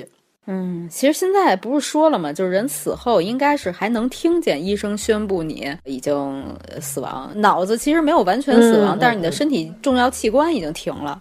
嗯，对，嗯、据说是这样啊，嗯啊，但是呢，这个时期的纸张是非常贵的，甘宝自己在家是写不起《搜神记》的，哦、是吧？他没有这个财力来写。但是呢，就是因为甘宝当时呢，他是在成书进表的时候呢，他跟皇上就说了，他说我想写这个《搜神记》。他之前呢，相当于偷办公室的打印纸，你知道吗？就是有事没事拿一张两张的写。嗯、但是呢，这个量还是比较大的，所以呢，他就是投书进表，就说能不能请官方认证我能写这本书。结果呢，这个皇帝金赐纸二百枚。哇，赐了他两百张纸，他就是说，上于皇帝请纸表啊，嗯、因为六朝的时候的纸笔那是非常昂贵的东西。嗯、然后呢，甘宝是著作郎，但是他的俸禄他买不起。当时他在写这个禁忌，就是呃，不是不让写的那个禁忌啊，嗯、是写的是晋朝的晋，然后那个记录的记。啊，修国史，呃，先开始偷办公室打印纸，我觉得不太合适，然后跟皇上进表，皇上特批了两百张纸给他。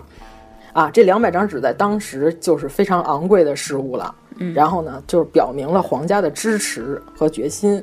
所以说，就是甘宝写《搜神记》啊，还有这么一个偷办公室纸的这么一个小故事。嗯，不错。每次都是到最后的时候，就是才思如泉涌。咱们 这么着，咱们就是举《搜神记》里边一个咸鱼的小故事给大家讲一讲。嗯，好。啊，对，我们都不是内卷之人，对大家都是咸鱼，对吧？我们就讨厌内卷，内卷滚出中国。啊，给大家 讲一个里边的一个小故事，叫丁姑。哎，嗯、丁姑的传说。这个在江南地区，现在好像应该还有丁姑祠啊，就是丁老头的丁啊，甲乙丙丁的丁，啊，姑就是姑娘的姑啊，丁姑。嗯当地的风俗啊，九月初七的时候呢，是妇女的休息日哦。到这天，妇女都不干活，对吧？这个闲余一天啊，我们就非常喜欢。我们希望这个再重新推行起来，啊、这个比三八国际妇女节要好使。三八妇女节才放半天，九月初七放一天，啊，说的就是什么呢？啊，淮阳全椒县有丁新妇者。本丹阳丁氏女，就是这个丹阳地区的姓丁的一个姑娘，十六岁的时候呢，她呢嫁过去之后呢，婆家对她非常苛待，嗯，鞭打她，让她干事儿，她稍微完成不了，就对她横眉冷对，是不是？嗯，结果呢，这个丁姑就受不了了，就天天虐待，这谁受得了？不可堪处。九月七号的时候呢，自惊而死，自己在家里上吊死了。哇！始毕九月七日。永平元年九月七号到这一天呢，当地的有一个习俗，就是九月七号这一天我们就不干活了，是因为什么呢？这个丁姑呢，她这个魂魄思乡，思念家乡，她带着一个婢女，穿着一件青色的衣裳啊，戴着这个面纱，对吧？她那个戴了一个帽子，前面有这面纱扣着脸，到这河边就找这个。呃，这个船来了，谁能带我渡河呀？就是在这喊，是吧？这个呃，开船的可能是潘嘎，这个潘嘎之交，你好好的，反正就是有两男子共乘船捕鱼，啊，听见了啊，就过来一看，哟，大美人儿，是不是？啊，两男子笑，共调弄之，啊，曰：听我为父，既当相度也。你干，你给我当媳妇儿，我就带你过去。啊，口出这种轻狂的语言。结果呢，丁姑就说什么，我还以为你俩是正人君子，结果你们俩这调戏我，然后呢就说你们俩没有好果子吃。这时候呢，旁边有一个老头儿，老头儿那个宰了一船的芦苇，啊，这丁姑就说那个能不能载我过河呀？这老头就说哟，说这姑娘说我这船上都是运货的，你先稍等一下，我把我这货呀往船上卸一卸，要不然你俩没地儿待。你看这老头是个好心人，嗯，是不是？把这个船上的货给卸了，卸完之后呢，说你上来吧。这个船就到对面了，结果这丁姑就说说什么呢？说其实我是鬼，我不坐船，我也能过河过来。我就是想看看这个世态炎凉。你看，吾是鬼神，非人也，然以使民间粗相闻之，是吧？我就想在死之前，我再看看这世态炎凉。好，我现在我看明白了。老头说：“你把船舱里那条干净裤子给我拿来。”我毁了一条好裤子。对。然后他说：“老人家谢你，你会有好报，是吧？嗯、再见。”啊，这个就走了。这老头还说：“这挺有礼貌。啊 ”对呀、啊。然后呢，结果呢，你再看和刚才调戏他那俩男的，已经淹死了啊！你看，见两少男子覆水中，已经是两条尸体淹死在河里了。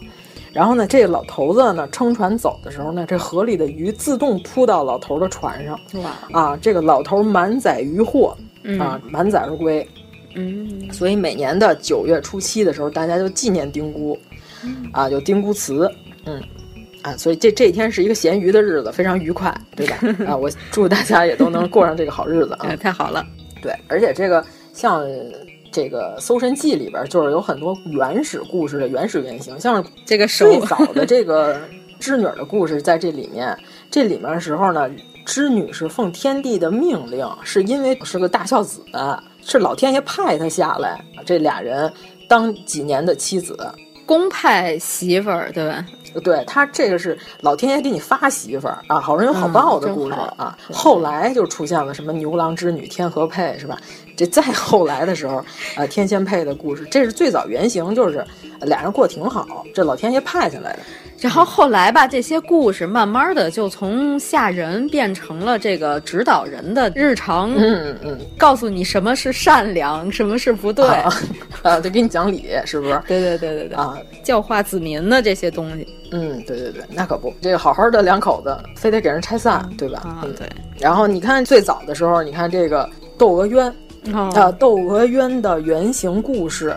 啊，这《汉书》里边最早记载的，但是呢，到了《搜神记》的时候，他给圆满了、润色了、嗯、啊，说的就是这个媳妇儿对这个老婆婆不错，是吧？东海孝妇啊，对这老婆婆不错，结果那老婆婆就说：“我我别拖累你啊，你改嫁也不容易，是不是？”这老婆婆自杀了，自杀完了之后呢，这个老婆婆的闺女等于小姑子是吧？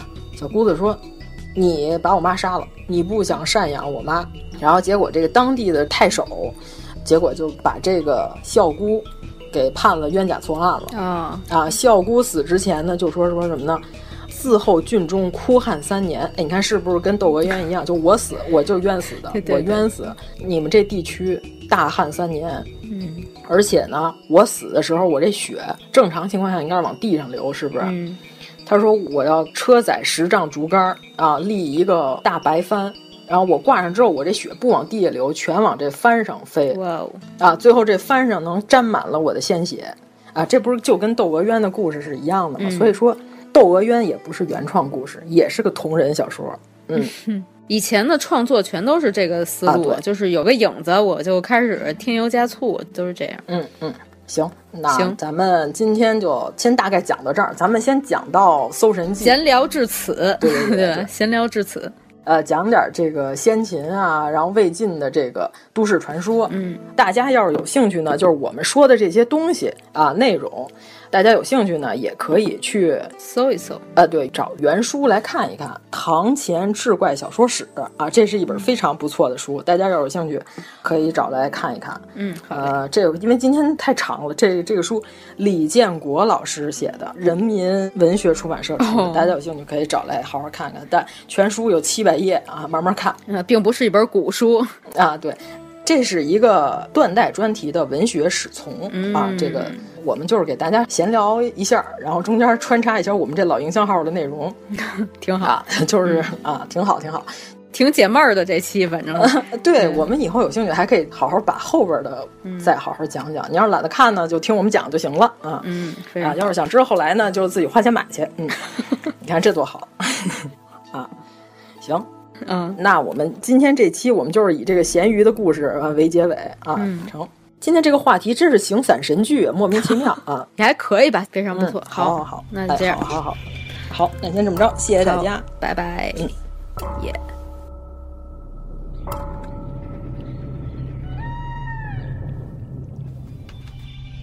如果您喜欢我们的节目，请在微博搜索“一九八三毁三观”，给我们留言，在收听平台私信留微信号进三观群，告诉我们你的三观故事。